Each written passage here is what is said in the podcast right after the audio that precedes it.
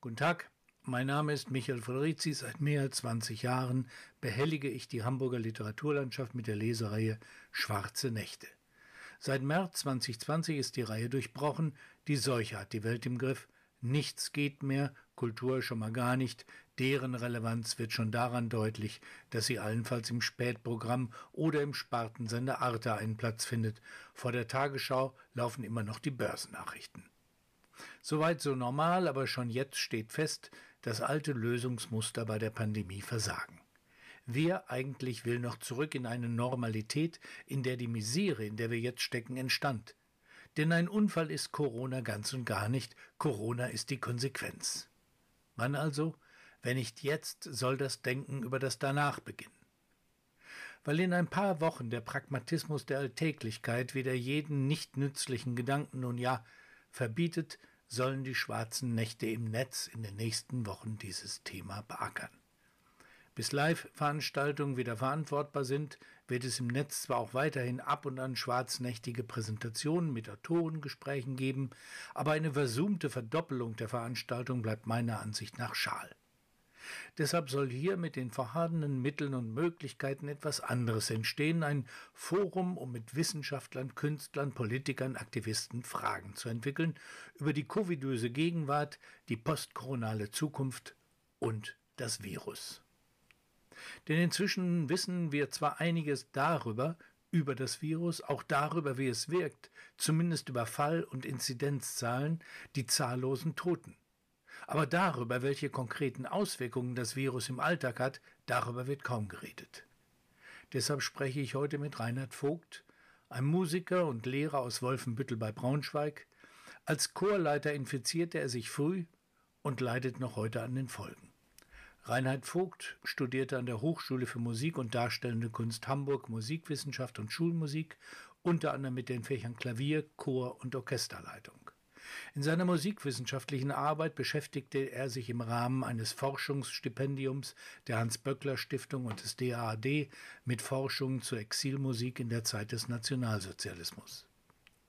Er wirkte unter anderem mit in der Kantorei St. Michaelis, im Kammerchor der Kirche am Markt in Hamburg, der äh, Compagnia Vocale in Hamburg, im überregionalen Vokalensemble Quasi Vokal sowie in verschiedenen Jazzformationen mit den Instrumenten Klavier und Kontrabass.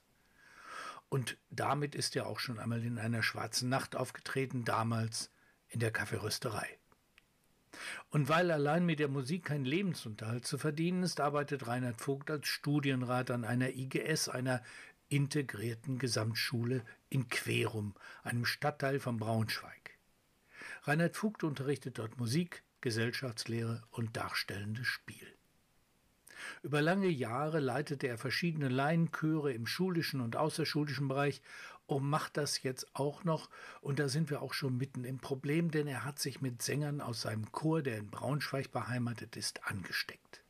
In unserem Gespräch berichtet er darüber, wie er sich das Virus wahrscheinlich einfing, wie er als Hobbykoch damit umgegangen ist, nicht mehr schmecken zu können und warum er sich schon jetzt auf den November freut.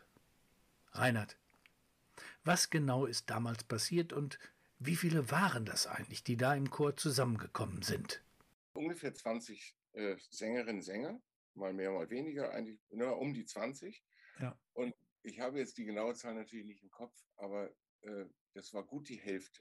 Gut die Hälfte hat sich in irgendeiner Art angesteckt. Und äh, so wie wir das irgendwie versucht haben, äh, rückzuverfolgen, war, war es, ging das aus von einer Mitsängerin, die ihrerseits an irgendeiner anderen Chorveranstaltung in Braunschweig äh, äh, teilgenommen hatte. Und Braunschweig war eine der ersten Hotspots. Es war irgendeine, irgendeine Veranstaltung in, im, äh, im Ruhrgebiet gewesen und es gab dann irgendwie so eine Art Chorfestival oder was weiß ich, so wirklich so Laienchorfestival, wo wir gesagt haben, das kann man komm, da machen wir gar nichts mit. Das, nein, also so aus äh, inhaltlichen Gründen. Ähm, das war irgendeine Chorveranstaltung in Braunschweig wo verschiedene Chöre aus dem Umland und, und aus Braunschweig da eben mitmachten. Und eine Sängerin, die war da irgendwie aktiv. Das sind ja oft Sänger, Sängerinnen, die haben da zwei oder drei verschiedene Formationen oder was. Und die hatte das mitge mitgebracht sozusagen. Damals sowieso noch, noch ohne jedes Hintergrundwissen. Das war ja irgendwie doch ziemlich neu und ziemlich überraschend alles. Und dann konnten wir das rückverfolgen und sagen, okay, wir hatten genau an diesem Donnerstagabend noch eine Probe. Ich glaube, das war ein Tag später, äh, äh, wo klar war von der Schulbehörde, wir machen die Schulen dicht. Ähm, und Montag waren die Kollegen dann nochmal aufgerufen, in die Schule zu kommen, weil wir äh, natürlich alle noch keinen Plan hatten. Was, was machen wir jetzt mit Notbetreuung oder was weiß ich. Und da waren wir alle nochmal zusammengekommen, Montag in der Pausenhalle, also mit dem entsprechenden Abstand schon, so wie wir das irgendwie gerade eben so wussten, wie man das machen kann. Und dann stellten wir fest, ja, äh, wir können hier gar nichts tun, die Kinder sind sowieso weg, äh, dann, dann müssen wir wohl jetzt alle nach Hause gehen. Und auf diesem Heimweg, weiß ich noch, das war also nach dem, äh, am Montag nach diesem Wochenende, da dachte ich, oh Mensch, ich fühle mich aber müde. Da ging es los. Also sozusagen mit dem ersten Schullockdown äh, dieser Region äh, war ich, hatte ich Corona. Und das war natürlich praktisch, weil Schule fiel mehr oder weniger aus. Und äh, ich fühlte mich schlapp und wusste, ich bleibe einfach zu Hause sitzen. Da ist genug Quarantäne, weil ich hier allein lebe. Also von daher war ich abgesichert und meine Umwelt auch. Kannst du nochmal beschreiben, äh, wie auf dem Nachhauseweg? Also wie hat dich das überfallen und was war das für eine, für eine Form von, von Schlaffheit? Kanntest ich meine, man kennt das ja. Ich bin auch ja. manchmal schlaff, aber, aber äh, wie ist das vorgegangen? Also einfach, dass man mal so auch so einen Eindruck davon kriegt, wie einen das anfliegt, dieses eigentümliche Ding. Ja, ich fand das, ich finde das ganz schwierig zu, zu differenzieren äh, das hatten wir vorhin auch schon. Du sagtest ja, also von wegen Alter, ne, man ist da manchmal schlapp einfach. Ähm, und du bist ja noch jung. Dankeschön. Ja, ich das auch. äh, ich hatte solche, solche Müdigkeitsanfälle und das waren Alter, Alterserscheinungen und Eisenmangel, ja, das wusste ich. Ähm, und es gab öfter in den letzten Jahren so Zustände, wo ich selber nicht mehr wusste, bin ich jetzt eigentlich krank oder bin ich nur eigentlich erschöpft? Das war immer so knapp an der Kante. Äh, und ich habe mich meistens damit äh, äh, geeinigt, darauf geeinigt, dass das egal ist, was das ist. Vor allen Dingen, ich muss jetzt erstmal einen Mittagsschlaf machen und danach ging es. Also so. Ich weiß aber, wie sich das anfühlt, wenn so eine Erkältungskrankheit ja. anfängt. Und ich weiß auch, dass ich diese ersten Anzeichen nie wahrhaben will. Aber sie sind dann da. So, das, sind so diese berühmten, ja, so leichten Gliederschmerzen, Knie und so, irgendwas ist so. Und, und dann hat man auch nicht so gute Laune und alles, es ist so matschig. Ne? Schlaff, sagtest du, ne? Schlapp. Äh, und das war das bei dieser Rückfahrt auch, war schlaff. Und dann dachte ich auch, Mann, das war aufregend genug. Okay, jetzt ist also Lockdown, keine Ahnung, was das eigentlich ist. So. Und das ist natürlich so eine Erschöpfungskurve, die ohnehin kommt. Es wurde nur nicht weniger. Mhm. Und dann, äh, und auch nach dem Mittagsschlaf danach wurde es nicht weniger. So, das war so ein Anzeichen. Und dann dachte ich schon, naja, warte mal, es wird ja so gesagt, äh, das sind so Symptome irgendwie wie Erkältung oder Grippe oder sowas. Kann ja sein, eigentlich kriege ich sowas gar nicht mehr so richtig. Bin nur immer so erschöpft. Diese, Bist du eigentlich Grippe geimpft? Nee. Okay. Nie, nie gewesen. Nie gewesen. Ja. Und weiß nicht, ich habe das auch nie gekriegt. Ja. Vielleicht habe ich genug Kontakt zu, zu, zu Viren. Mhm. Ja, so bin ich nach Hause gefahren. Und Wie ist das dann gelaufen? Also du sagst, ähm, mir ist ein Verdacht gekommen. Ja. Mir ist ein Verdacht gekommen und wann äh, bist du zum Arzt gegangen oder hast, äh, wie ist das dann weitergelaufen? Habt ihr euch im Chor dann mit dem miteinander kommuniziert? Habt ihr gesprochen? Wie ist, wie ist dann das Prozedere weitergelaufen, bis du dann sicher warst, dass du es hast? Dass du einer bist, dass du ein Bazillenmutterschiff bist? Also, äh, Chor war klar, durfte ja nicht mehr stattfinden. Ja. So, deswegen äh, mussten wir jetzt nicht entscheiden, wir machen keine Probe mehr. Und keiner musste einzeln entscheiden, ich fühle mich so krank, ich gehe nicht mehr hin, sondern es war klar. Ich dachte, ihr ruft euch vielleicht nochmal, also gerade unter solchen besonderen Bedingungen, vielleicht nochmal an und tauscht euch aus und sagt, Mist, ich, mich hat es auch erwischt oder so ehrlich, ich weiß es nicht mehr. Ich, ich weiß es nicht, wann es eingetreten ist. Irgendwann war mir klar, das ist, das ist es. Weil, weil die Symptome, die waren zwar e, erkältungsähnlich, aber eben nur ähnlich. Und äh, bei mir sind sie immer ganz genau ähnlich gewesen und bei diesem Mal eben nicht. Da dachte ich, okay, ich weiß, wie es sich anfühlt, wenn ich irgendwie gleich die Temperatur kriege und wenn ich eine Erkältung kriege, das weiß ich, wie sich das anfühlt. Das ist es nicht. Das, es fühlt sich irgendwie anders an. Das ist merkwürdig. Das ist eine andere Schiene. Ich weiß nicht, ob es strenger oder schlimmer war das nicht, aber es war, es war völlig anders. Es, mhm. es, es war völlig klar, es ist nicht.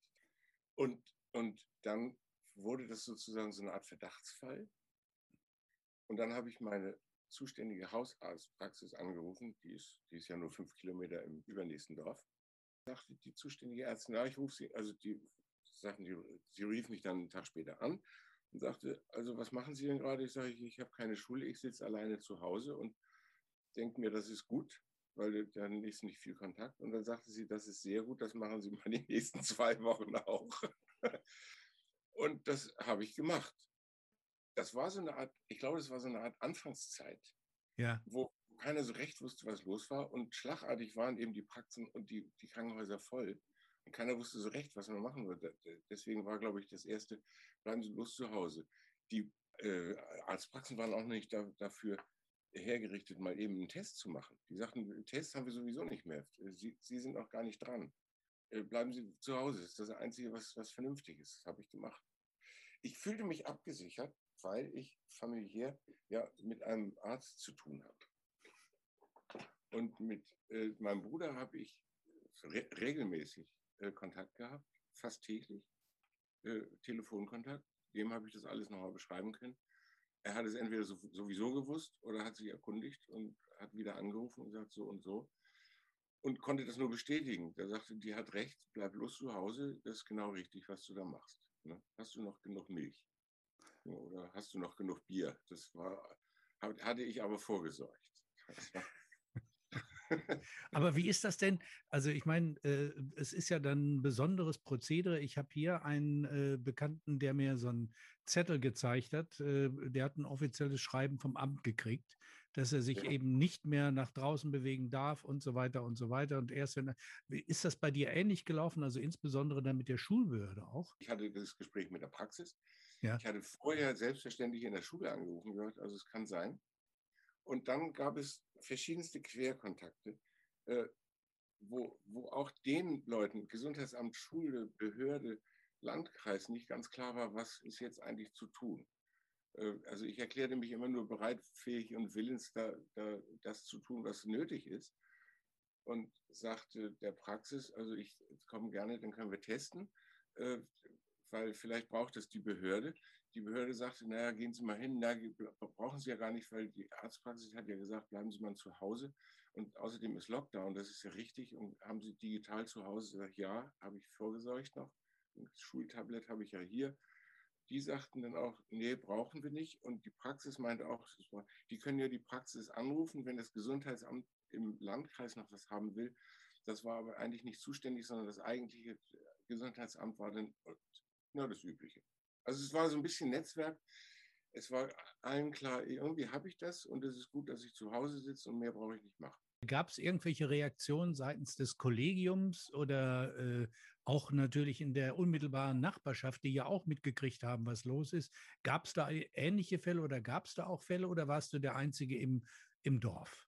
Soweit ich das mitgekriegt habe von den Nachbarn, die ja auch gut vernetzt sind oder so, ich glaube noch immer, dass ich ungefähr der Einzige war hier. Und, und äh, wie hast du dich versorgt? Ich meine, wenn du drin bleiben musstest, du hast ja nicht für, du bist ja kein Prepper, nehme ich an, also ein To Be Prepared. Äh, verteidigst deinen Keller mannhaft mit Waffe. Ähm, wie, wie, ist das, wie, wie, hast du, wie hast du dich äh, ernähren können? Ha, haben dir die Leute was vor die Tür gestellt oder wie ist das gelaufen? Also ich, es ist ein Ein-Personen-Haushalt. Ja. Ich wohne naja, aber du bist, ja ein, du bist ja ein kräftiger Mann, da braucht man ja schon mal zwei Kilo pro Tag. Ja, danke schön. Wenn du dich nicht so viel bewegst, brauchst du nicht mehr so viel übrigens. Ähm, ich ich lebe hier auf dem Land, es ist kein Laden im Dorf. Der nächste zuständige Supermarkt ist, ist acht Kilometer weiter, neun.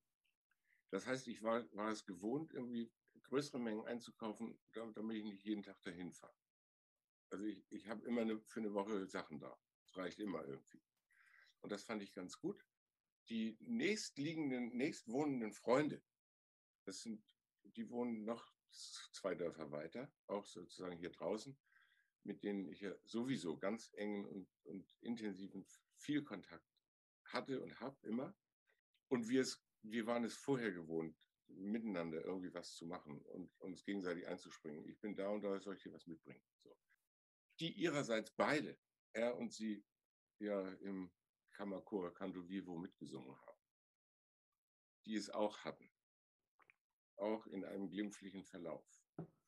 Das heißt, wir fühlten uns miteinander relativ abgesichert. Die wiederum hatten, haben eine Hausgemeinschaft mit zwei Parteien sozusagen, so ein alter Hof, so das Übliche, die ihrerseits gesund blieben und deswegen kamen da Lebensmittel dann hierher. Ja. Wie ist das denn bei dir, äh, bei dir selbst gelaufen, ähm, als dir klar war, du hast es? Ist, ist das auch ein Angstauslöser gewesen oder wie bist du selbst ja. damit umgegangen? Ja, absolut. Zwischendurch träumte das so durch, so Corona. Ich habe Covid-19. Mhm. So. Und dieses Wissen darum, irgendwas ist das und keiner weiß es eigentlich was und man muss sich stillhalten. Und ich habe mich einfach energisch beobachtet, also ohne Ironie, ich habe einfach geguckt. Ich habe aber keine Panik gehabt. Ich habe ganz oft, in den ersten Tagen habe ich ganz oft Fieber gemessen, Temperatur gemessen und hatte nichts. Also, also immer meine normalen, ich weiß nicht was, wie, wie du unter der Achsel hast, du 36, 4 oder was. Ne? Und da war nichts. Und es, und es wurde nicht schlimmer. Das war eine Verabredung auch mit der Praxis, äh, mit der, der Arztpraxis. Wenn sich das irgendwie verändert, sofort melden. Und, und es wurde nichts, ist nicht schlimmer. Wie gesagt, mit dem äh, Bruder habe ich äh, ständig Kontakt gehabt, der auch nachfragte und ich konnte ihm melden, ja, ist, ist nichts los, ist äh, genauso wie gestern. Mein Alltag änderte sich. Also nicht nur, dass ich nicht mehr in der Schule war, sondern, sondern ich, ich konnte, ich konnte tatsächlich, ich hatte keine Kraft mehr. Das war das Interessante. Also ich, ich konnte kaum irgendwas machen, so eine halbe Stunde draußen, vielleicht auch, da war ja Frühling irgendwie da so, so zweimal Unkraut rupfen oder so. Und dann dachte ich, oh, ich lege mich mal lieber hin. Und dann war wieder eine Stunde schlafen. Und dann vielleicht noch, ja, ich trinke mal einen Tee, ich kann ja noch ein bisschen rupfen und nach einer halben Stunde, auch ich lege mich mal wieder, lieber wieder hin. Es war aber nicht so, dass ich Schüttelfrost hatte und unbedingt im Bett sein wollte. Es war einfach nur, nur absolute Bewegungsunfähigkeit. Also das, ich hatte keine Kraft für nichts. Mehr war nicht. Hast Husten du denn, Hast du denn was lesen können oder so? Oder, oder war das auch Keine zu. Lust. Okay. Keine Lust. Und wie lange ging so ein, wie lang ging dann so ein Prozess? Also wann, wann hast du gemerkt, dass es sich positiv verändert? Also du, du hattest auch, äh, du bist nicht äh, medikamentös äh, behandelt worden oder so, sondern nur Ruhe, Abgeschlossenheit, an die Decke geguckt so. und darauf gewartet, dass es irgendwie besser wird. Es ging ein paar Wochen. Drei, vier, fünf Wochen ungefähr. Und ich merkte im Nachhinein, oh, da habe ich wohl was gehabt, als es irgendwie besser wurde. Als ich merkte, oh, was, ich will spazieren gehen. Das war neu. Das, war das ein schneller Prozess, dass du dich wieder besser gefühlt hast, oder war das so ein langsames Ansteigen, dass du gemerkt hast, die Energie ist wieder da oder sie kommt zurück? Ganz, ganz, ganz langsamer. Ganz langsam. Freut man sich immer über einen kleinen Fortschritt. So, boah, der hält ja eine Viertelstunde an und dann ist wieder vorbei. mhm. Und diese Zeit, diese Spanne wurde immer länger. Gut. Aber das, das zog sich über Wochen hin. Und dann wurde mir klar, das zieht sich hier nicht über Wochen hin, sondern das ist ein Zustand, der ist bis jetzt. Das, das konstatiere ich jetzt. Schon wieder eine Kombination, weil inzwischen bin ich ein Jahr älter geworden. Das ist auch nicht ohne in so einem Alter. Das sieht man nicht. Danke. Aber es ist, es, ich spüre das. Also es ist, es ist ein, ein, wirklich ein Prozess, der noch im Laufen ist. Jetzt kommt der Knaller. Am Anfang fiel mir das überhaupt nicht auf, dass ich nicht schmecken und riechen konnte. Ja.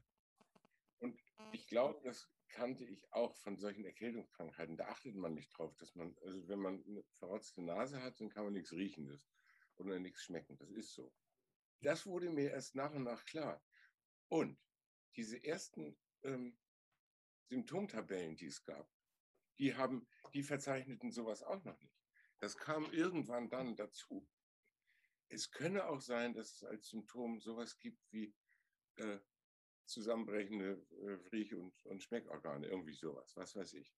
Weil das, also mein Bruder, der gab mir das natürlich auch dann als, als Info, dann guck, konnte ich das mal nachgucken auf irgendeiner Internetseite vom, von diesem äh, Robert-Koch-Institut, Symptome. Irgendwann tauchte das auf, so unter ferner Liefen. Und wie hast du das äh, festgestellt, dass du nichts mehr schmeckst? Na, da, ich habe gedacht, Mensch, äh, komisch, dieser Kaffee. Dann gab es ein, das war, das, ich weiß nicht, wann es war. Ist wirklich, ich bin kein Chronist, das ist schlecht. Vielleicht in der zweiten, dritten Woche wurde mir das klar. Irgendwas ist da. So, mit dem Geschmack. Dann wurde es schlimm. Es etablierte sich in der Nase und im Mund so ein Grundrauschen. Also ein geschmackliches, geruchliches Grundrauschen, was nie wegging. Und das hielt über Monate an. Drei Monate ungefähr, vier. Bis zu, zu, dem Punkt, wo ich selber sagte, ich kann, ich kann es nicht mehr ertragen. Ich habe dann zwischenzeitlich so knapp, also ich habe knapp der Apfelsine nicht mehr die Schale abge, abgepult, weil ich dachte, ich will das, ich beiß da rein. Ich will einmal diesen, ich, will einmal diesen Zitrusgeruch, den Geschmack da drin haben. Das soll reinspritzen in alle Poren da ein ganz unangenehmes Geschmackserlebnis von, von, also farblich, ich hatte immer eine Farbassoziation, das ist dunkelbrauner Matsch. Also so ange, es ist angebrannt, es ist verbrannt, es ist irgendwie so halb Kohlestaub, mehlig, trocken, dunkelbraun, pappig. Kann man sich darunter was vorstellen? Also das ist jetzt mein Erfahrungsbild. Mit der Nase genauso. Wie, wie geht man da im Alltag mit um? Ich meine, so heiß-kalt bemerkt oder äh, gab es da auch eine re äh, reduzierte Wahrnehmung? Nee, nee, das wusste ich. Irgendwann schälte sich raus, ich kann grundsätzlich das unterscheiden. Die ist süß, salzig, sauer, bitter. Kann ich unterscheiden in der Zunge. Und die Nase konnte unterscheiden zwischen, warte mal, die konnte ich nicht unterscheiden. Doch, immer dann, wenn es irgendwie angenehm sanft, blumig, fruchtig war. Also egal, ob das mein Sanddornöl war oder, oder die Seife mit, fürs Händewaschen oder, oder eine, eine aufgemachte Limetten- oder Limettensaft ausgepresster oder so. Das, das, ich wusste, das ist irgendwas frucht, fruchtig, blumiges. Mhm. Ankam in der Nase scharf. Es war einfach nur scharf und es war immer knapp unangenehm scharf. Das war alles. Also die Nase war ganz aus dem Spiel. Und, es, und natürlich habe ich getestet sofort. Ne? Also jeden Morgen erstmal in, in die, ins Kaffeepulver die Nase rein. Scharf oder dunkelbraun verbrannt. Und wie kochst du? Ja, und das war das Interessante. Die, ich glaube, ich habe das am Anfang aus Routine weitergemacht. Ich habe genauso gekocht wie vorher. Schön. Hm. Und ich habe Spaß dran. Das sind schön diese Küchenregale und das sind diese Gewürze und so, ja, man, es könnte sein, ich nehme mal ein bisschen davon, das könnte gut sein, das passt, glaube ich, oder so, das mochte ich immer. Ich merkte, die Zunge kann wenigstens diese vier Sachen unterscheiden. Und vielleicht ist das ein Teil des Genesungsprozesses nach Monaten, Monaten.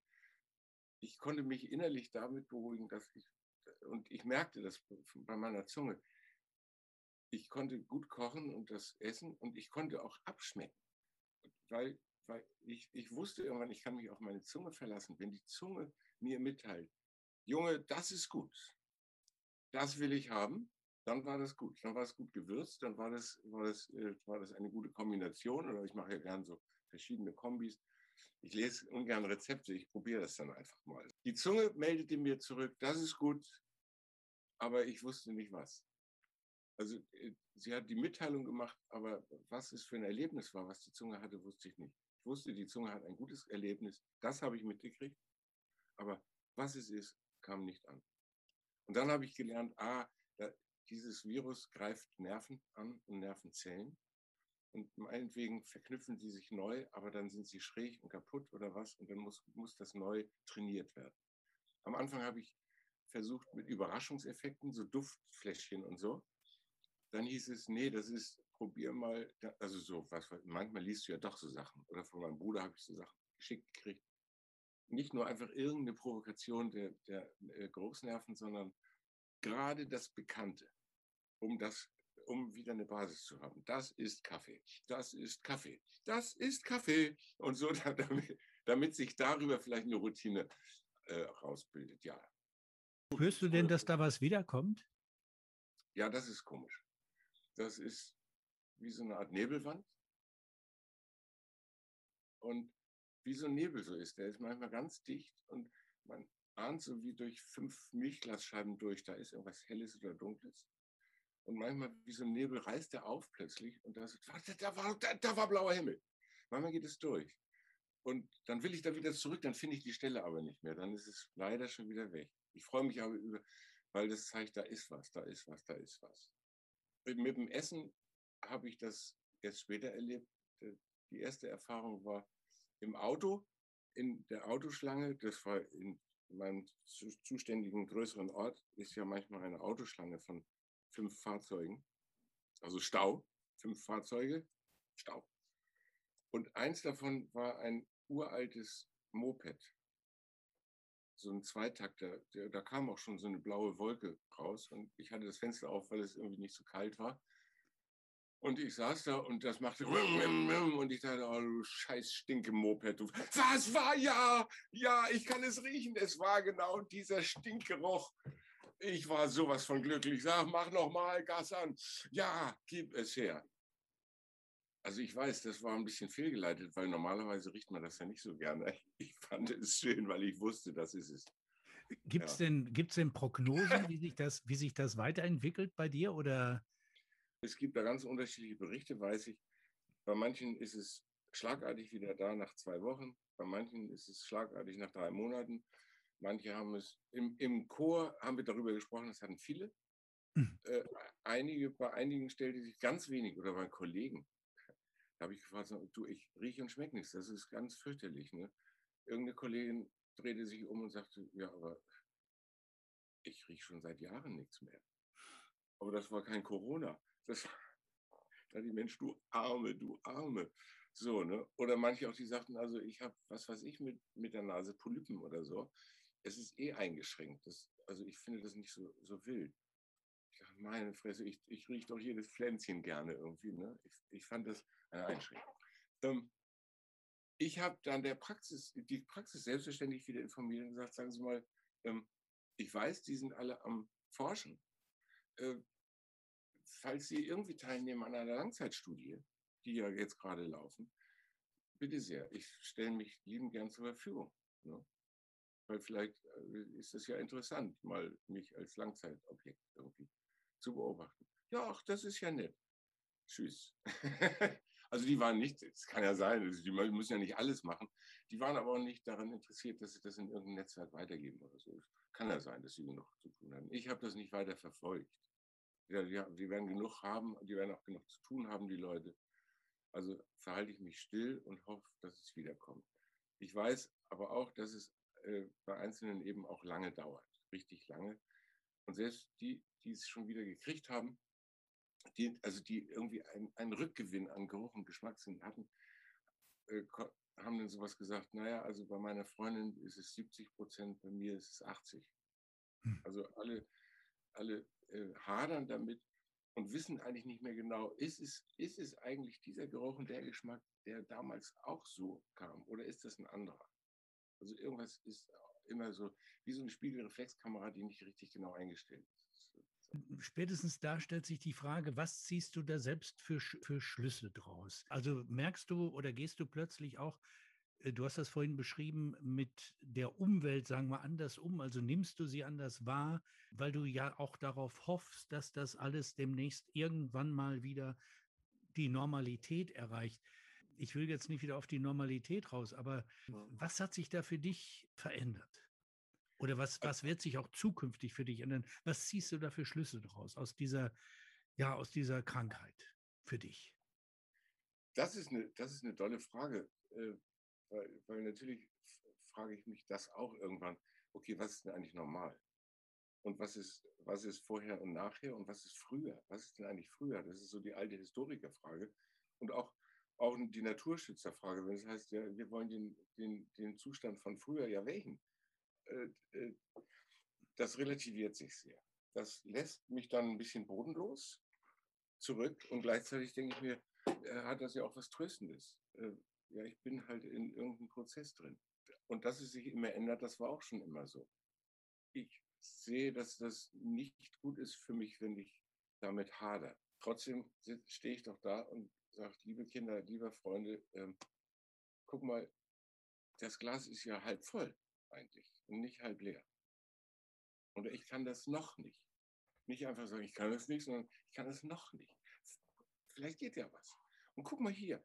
Das, so, und ich glaube, das verinnerlicht man dann selber. Mhm.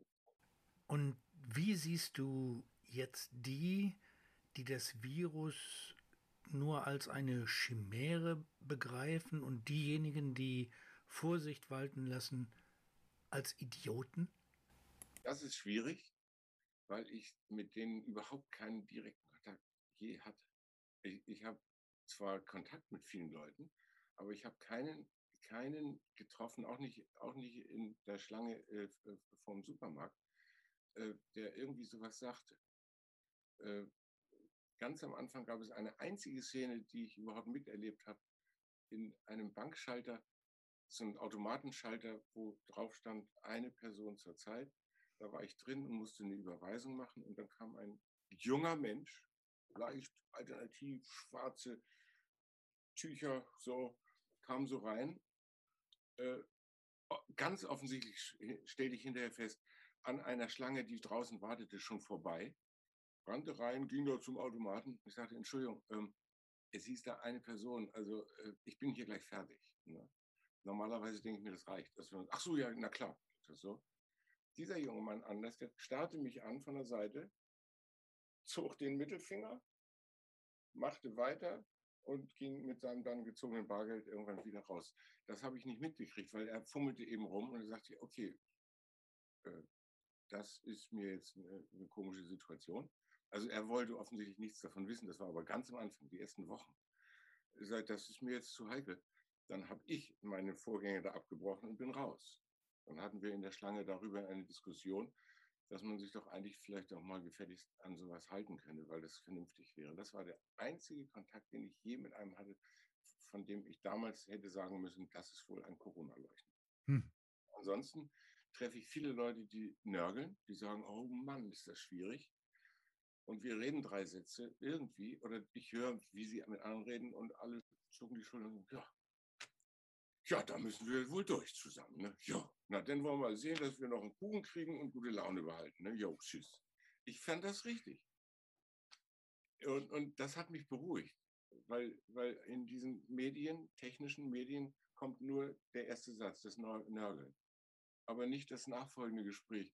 Ja, ist scheiße, komm, wir probieren das zusammen. Mhm. Im Chor gab es verschiedene Stimmen und eine sagen, ja, nun ist ja nicht so gut und, und ja, aber wenn wir so und wenn wir uns anmelden als so und so, dann können wir noch singen. Und da gab es eben andere, die sagten, pass mal auf, das, das mag ja sein, dass die, die Angaben, also die behördlichen Vorgaben so und so heißen, die meinen, was meinen die denn? So. Und, und außerdem, es ist allgemein, kein Chor singt mehr. Ne? Außer, außer die professionellen Chöre, die die im Zuschauerraum mit acht Meter Entfernung da ja. mit der ja. Taube rumsitzen. Die haben es gut oder auch nicht. Kein anderer singt und du willst dich jetzt hinstellen und miteinander singen. Also es ist einfach auch unsolidarisch, das geht nicht. Das ist doch Kokolores und schon gar nicht vor Leuten. Ne? Die dürfen das Maul nicht aufmachen. Aber das waren, und dann die Diskussionen innerhalb der Gruppe, machen wir was, machen wir nichts, wie mit Masken, Abstand draußen, Zoom, die waren sehr kontrovers, aber sehr, sehr miteinander kollegial und wir haben uns alle irgendwann geeinigt, okay, wir machen das, wir machen so. Ich spiele auf dem Klavier die Linien, die, das können Sie einzeln singen. Dann sind wir vorbereitet auf die nächsten Live. Weißt du mit dem Chor, was ihr als erstes singen werdet, wenn ihr wieder zusammenkommt? Ja, wir haben sogar schon einen Konzerttermin. Aber das ist natürlich, den haben wir sozusagen äh, verzweifelt streng eingerichtet, äh, gleichzeitig achselzuckend lächeln. Äh, kann ja sein, dass es dann wieder geht, aber dann wollen wir das ernsthaft dann auch machen. Und der ist Mitte November. Und was wird gesungen als erstes? Das darf ich nicht verraten, weil das eine quasi deutsche Erstaufführung ist. Eine, eine Wiederaufnahme, eine Wiederentdeckung eines Komponisten, deren Nachfahre Bassist in unserem Kammerchor ist. Dessen Nachfahre. Und dieser Komponist ist 500 Jahre alt und die Musik ist für mich jedenfalls eine Entdeckung gewesen, ohne gleich. Sonst hätte ich das nicht gemacht, nur weil er alt ist und weil, der, weil sein Onkel das gemacht hat. Nein, aber es ist grandios. und darauf freue ich mich. Reinhard, ganz herzlichen Dank. Dank für deine Offenheit, deine Zeit, deinen mutmachenden Optimismus. Dir wünsche ich, dass du bald wieder Auspuffgase als eklig empfinden kannst und Zitrusfrüchte als lecker. Vor allem aber, dass der geplante Termin im November stattfinden kann, ohne Abstände, mit dem ganzen Chor, mit großem Publikum. Kurzum, noch einmal Danke und Tschüss nach Wolfenbüttel.